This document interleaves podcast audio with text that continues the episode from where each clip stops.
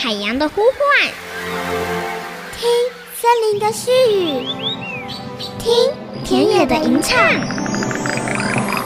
听见这座岛屿的声音，说出和岛屿对话的故事。岛屿共生，倾听台湾。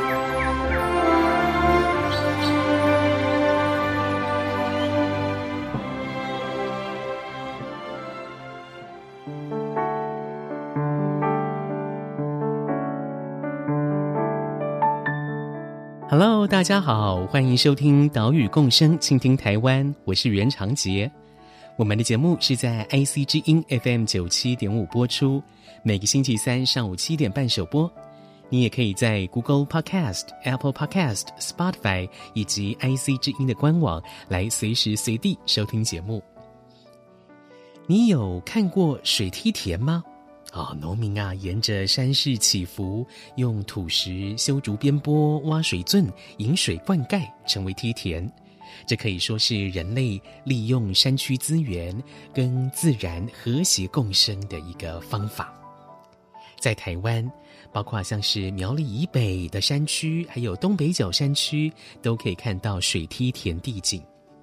今天要带大家认识的，就是位于新北市贡寮的水梯田。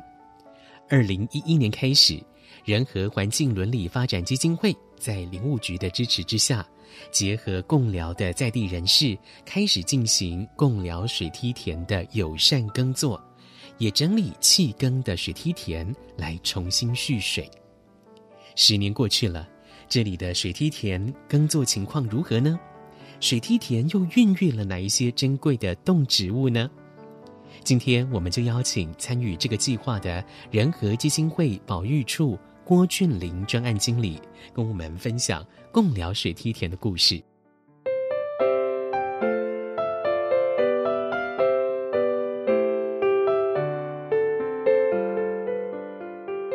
今天的节目呢，因为疫情的关系哦，本来是想要到新北市共聊来实地采访的，但是我们转个方式，运用线上会议的方式跟来宾进行对谈。现在在网络的另外一头呢，是人和环境伦理发展基金会的郭俊林专案经理，俊林您好。哎，主持人好。首先，想请俊霖跟大家来介绍一下，跟仁和基金会有合作的这个和合生产班，他们耕作的水梯田位置是在哪里？贡寮水梯田大概是在新北市贡寮区。那我们的合作田区呢，散落在双溪河支流、方角溪、石壁坑溪跟远望坑溪附近。那以地理的环境来说，是在雪山山脉的北侧的缓坡。会有东北季风迎风面的地方，所以它的雨量大部分是集中在冬天、春天的时候，就会形成是蛮适合蓄水的一个环境。嗯，你刚刚讲说它的那个位置哈，如果说我们的听众朋友有去登山，常常去爬东北角的古道的话哈，它其实就是在桃源谷的这个内寮线的北边那边是不是？嗯，如果是就是走到方角溪的水田的话，我们的合作户其实也大部分都集中在桃源谷下面的的位置。那桃源谷，我们在地人通常都叫它短湖包、大牛埔。嗯，大牛埔就是说他们放牛的地方，因为如果耕作的时候，哎，牛不能放在田里面，不然它会把稻子吃光。所以在耕作期间，他们通常都是拉到。大牛埔上面，嗯嗯嗯。如果说大家对那边的地理呃有印象的话，哈，那边算是海拔不高，数百公尺的丘陵地吧？对、嗯，大概是这样。就是我们的田区是位在两百到三百五公尺附近。那桃源谷的高端，我印象中应该是六百以下。所以大家应该可以想象那边的一个环境，所以在地的居民就运用了梯田这样的一个方式来进行耕作。那这边也是一个双溪的集水区，对不对？嗯，因为东北角东北季风的迎风面就是在雪山山脉北侧嘛，这个地方它汇流聚集的水会透过水梯田一阶一阶的过滤。它会流到溪流中，然后最后会到贡寮有一个净水厂，贡寮净水厂。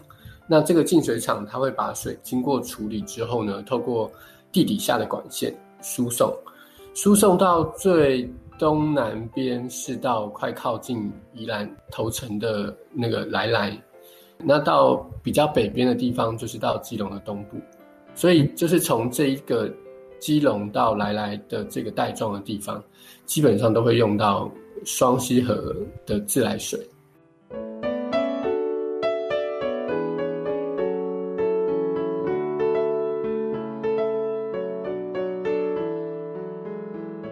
台湾哪一些地方有水梯田呢？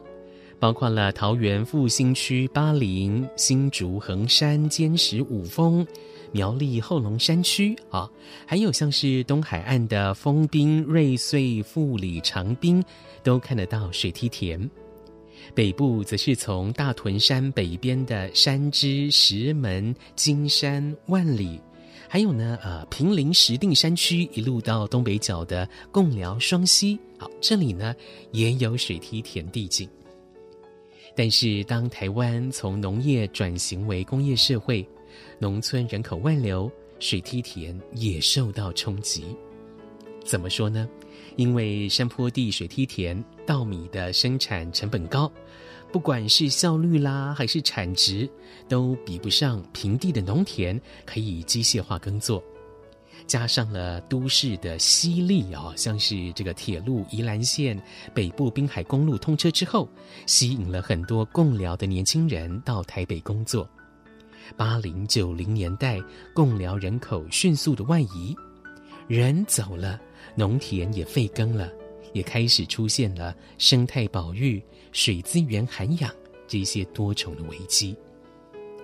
二零一一年，仁和基金会来到了贡寮。计划开始的时候是二零一一年，不过我们就是进入去做调查的时候，就是前一年就开始了。那当时就是计划推动者，我觉得啦，很重要的两位 女士，第一个就是林文翠，曾经在地方当过老师。她现在是离合和小谷仓的负责人，那另外一位就是方韵，就是仁和基金会的第一任的执行长。他们两位呢，在计划前期都是扮演了蛮重要的角色。那为什么会参与这个地方的水梯田保育呢？因为他们就是有观察到这边是濒危稀有的水生植物或动物的栖息地。那或许再过几年就会随着水梯田弃耕，然后消失在台湾。嘿，所以就是这些非常濒危稀有的水生生物。那林务局因为是保育主管机关，所以他们也非常重视。那就透过补助计划，从二零一一年开始对水梯田提供支持与协助。嗯，当时仁和基金会来到贡寮这边的时候，水梯田是什么情况呢？嗯。我们刚进来的时候，呃，这边在耕作的田区呢，已经就是不超过十甲。一甲地是多少？大家可能会比较困惑。一甲地大概是一点五个足球场。对，所以就是老一辈的人说，诶，以前光是方角溪就有两百甲的水梯田，那就大概是三百五十个足球场大小。那我们进来的时候，大概不超过十家，你就想象。大概只剩下十五个足球场大小，就是它的面积退缩的很快。嗯，所以就是如果你是会利用水梯田栖地环境的类型的动物，好，比方说你是毛蟹，就是现在那种三只，呃，一加起来一斤重的那种毛蟹啊，就可以卖到大概一千五。过去田里面就是很多毛蟹，他们会透过溪流或者是沿着田阶就是上溯。那但是你到现在，你其实在田里面看不到毛蟹，因为。对毛蟹来说，诶，以前它可以走的楼梯就是都消失了，就让它们不管是迁徙或者是生存的环境都变少。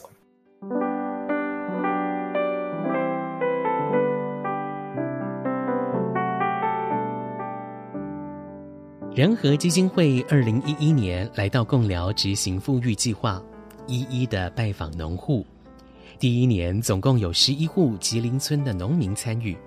有的提供土地，有的投入田间的作业，好，总共恢复了二点四甲的水梯田景观。当中有部分的农地用友善耕作的方式种水稻，有的呢是弃耕的农地，就重新整理之后蓄水维护，让生态富裕。不过，农民要改变以往使用的惯性农法，不用农药除草剂，容易吗？我们的合作的生产的准则就叫合合田间作业准则，那其实就是用地方的过去的耕种的方式，加上我们自己多提出来的要求，就是不要用农药，这个就是我们的生产准则。所以其实地方的农民现在还会用手操的方式，就是下田，然后手在土里面把刚插秧插下去的时候长出来的杂草挖一挖，然后塞到田里面，那个就是一种施肥的方式。那另外一种是像手操，就是他们会利用竹子编成一种叫虫筛，那个竹子之间会有很多细缝，所以他拿着竹筛在田里面扫来扫去的时候，会把一种吃稻叶的昆虫叫做稻腐泥虫给扫下来。那它是一种替代杀虫农药的方式。那我们现在看到平地，因为好管理的需求。常常可以看到水泥田埂，对不对？在山上的话呢，农民还是有自己去把田埂每年就是重新修补过的这个动作。那修补田埂的这个动作呢，就是它会让田埂上面的草重启掩替，就是长得比较慢、比较小的这种植物，它是一年生的，那它都可以在那边重复出现。比方说，以前人会用来做超阿贵的鼠曲草。就会在田埂田壁上再长出来，或者是鱼腥草，就是清冠一号里面的一个配方，就是鱼腥草，它也会在田埂田壁上比较潮湿、比较阴暗的地方长出来，就它就会阻止芒草变成是优势。嗯嗯，就是田埂田壁上面的植被会因为人为的干扰去介入，那它就会维持一些比较稀有的植物。比较少见的植物可以继续存活在那边的机会。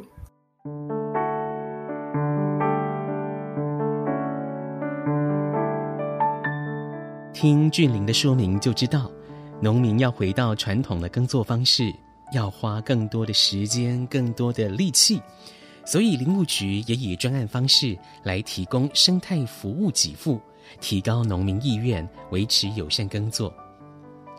在仁和基金会多年的经营之下，逐渐的跟在地农民产生信任关系，合作农地呢，从二零一一年一开始的二点四甲，到今年已经扩展到七点八甲了。也因为分工的关系，和合生产班以及离和合小谷仓成立了。和合生产班专注于农作物的生产。离和合小谷仓是和合生产班的窗口，来负责收购米粮、包装、销售、品管、产品开发这些工作。仁和基金会呢，则是专注在环境体验、团体导览。好，讲到这边，我们先休息一下。关于贡寮水梯田的故事，在下一段节目继续告诉你。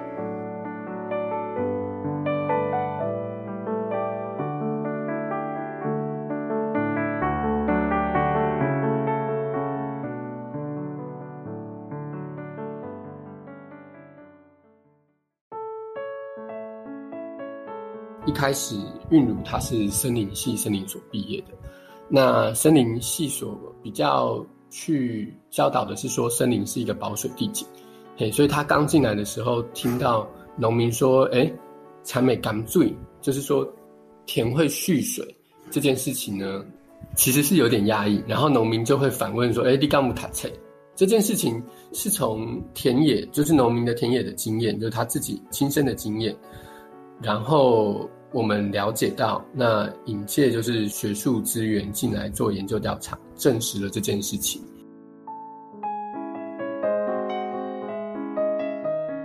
IC 之音 FM 九七点五，欢迎回来，岛屿共生，倾听台湾，我是袁长杰。今天的节目带你来看共寮水梯田的复兴。刚刚我们听到了仁和基金会的郭俊霖专案经理说到，水梯田的重要功能就是保水。好，在老一辈共寮人的记忆里，以前溪水很少会暴涨或枯竭，因为梯田跟水塘都会感醉，有滞洪蓄水保水的功能。郭俊麟是这么说的。我想大家就是这一阵子应该是很有感，就是我们每一天都在期待梅雨的到来。去年又没有台风，所以缺水的状况很严重。那有一些水库它甚至是探底。那水梯田它的耕作方式很特别，就是它是我们是终年蓄水不放干。可是平地的田其实会在夏天，呃，刚插完秧不久，然后或者是收割前，然后收割后就是会放干。那水梯田不放干，就会维持了它的终年蓄水，就是水会顺着田的一些特别的地方下渗，然后缓缓的补助到溪流。那这些溪流的用水，就如我刚刚所说，它可以支持从来来到基隆的用水。那现在，嗯，水利部门他们有做一些连通管线，就比方说台北基隆连通管线，那或者是桃园就是到新竹的。连通管线，所以这些水资源呢，它未来是有可能会透过不同的连通的管线去做区域的资源跟调度。那我们在算经济产值的时候，我们其实不会算水田涵养了多少的水资源。那但是这些水资源，它再进入到工业部门或者是民生部门，呃，尤其是工业部门，它会产生更大的产值。那你可以想象，台湾如果没有水的话，我们引以为傲的许多产业其实都走不下去。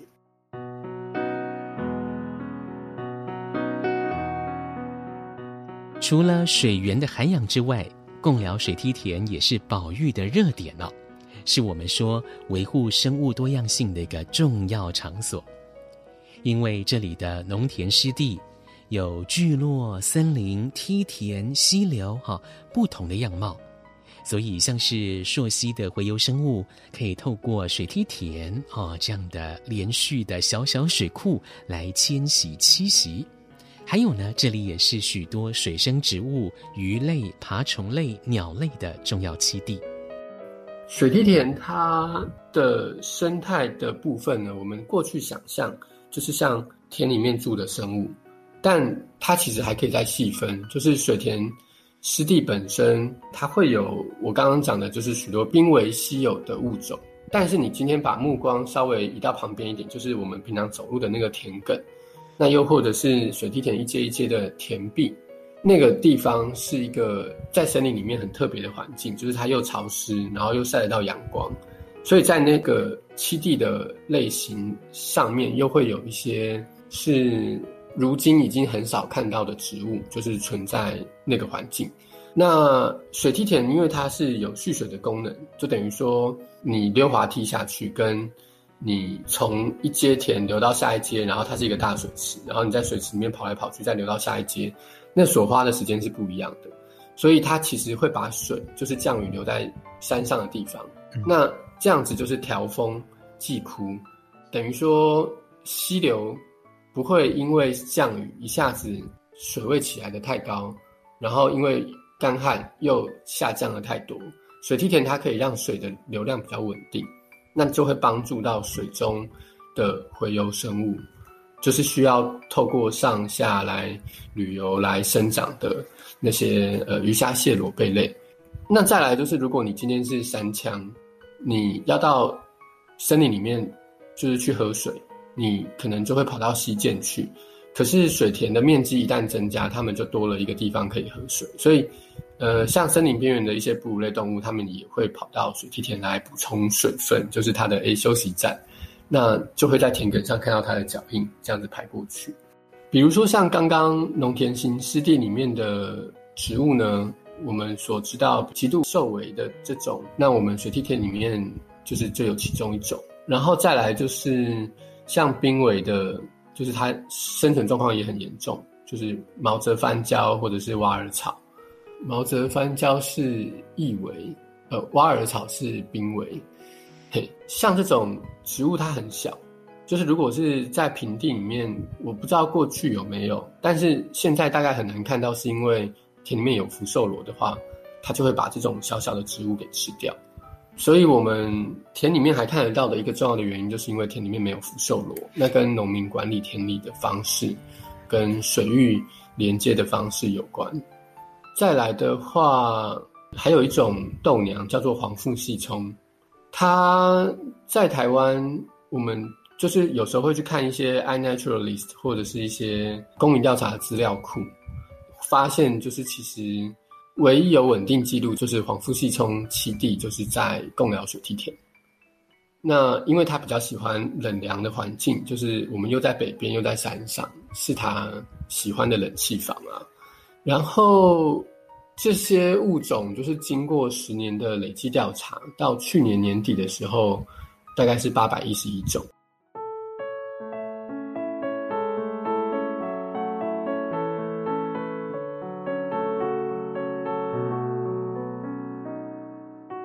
到去年底，贡寮水梯田总共观察到了至少有八百一十一种生物，包括像是全台湾只在贡寮水梯田有稳定族群记录的黄腹细葱这种豆娘，还有呢列名保育动物的清腔鱼、千色水蛇、石蛇龟、柴官龟，以及在台湾植物红皮书当中哦是极为等级的微草兰。濒危的挖耳草，还有易危的小荇菜、四叶狸藻、毛泽番椒这些植物，这些物种都是农田的指标监测物种。另外，森林跟水域交界地带的指标动物食蟹獴也在这里出现了。现在因为疫情的关系。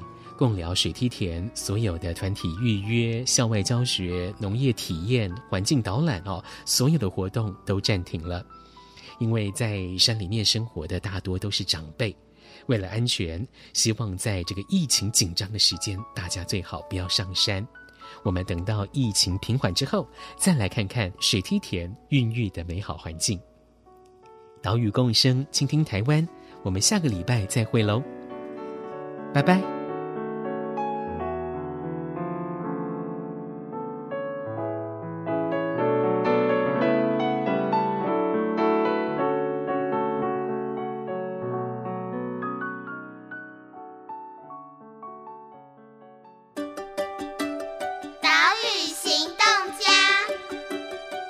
是仁和基金会的郭俊霖。那现在是疫情期间，就是相信大家外食的心理压力很大，或者是 work from home 的自律跟状态，就是可能会变差。我想要请大家一起上网找一个居住地附近的友善生态农产。如果你信赖它，就订购，然后上网找一个简单的食谱，开始动手煮饭。就是希望可以透过增加开火，然后知道食材的来源，知道自己吃东西的这个动作正在照顾我们居家周边的环境。本节目由伟创人文基金会赞助播出。